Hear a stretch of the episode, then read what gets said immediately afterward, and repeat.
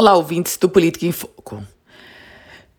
Mesmo com as escolas fechadas, a rede pública do Rio Grande do Norte recebeu, durante esse período de pandemia, 8 mil matrículas de novos alunos.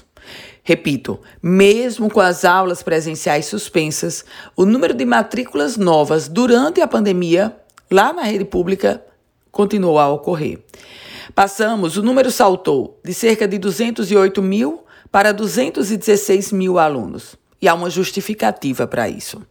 O secretário estadual de Educação, professor Getúlio Marques, acredita que essa migração foi provocada pelos jovens que estão vindo das escolas privadas.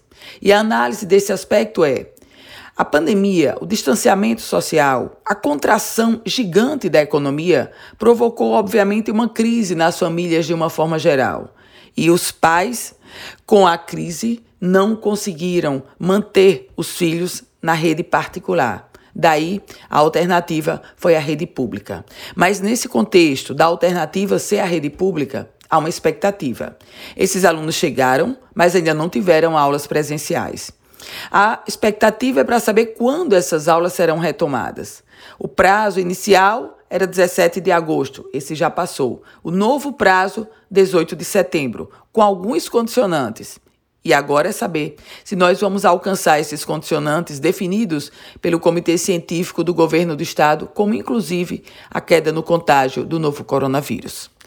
Eu volto com outras informações aqui no Política em Foco com Ana Ruth Dantas.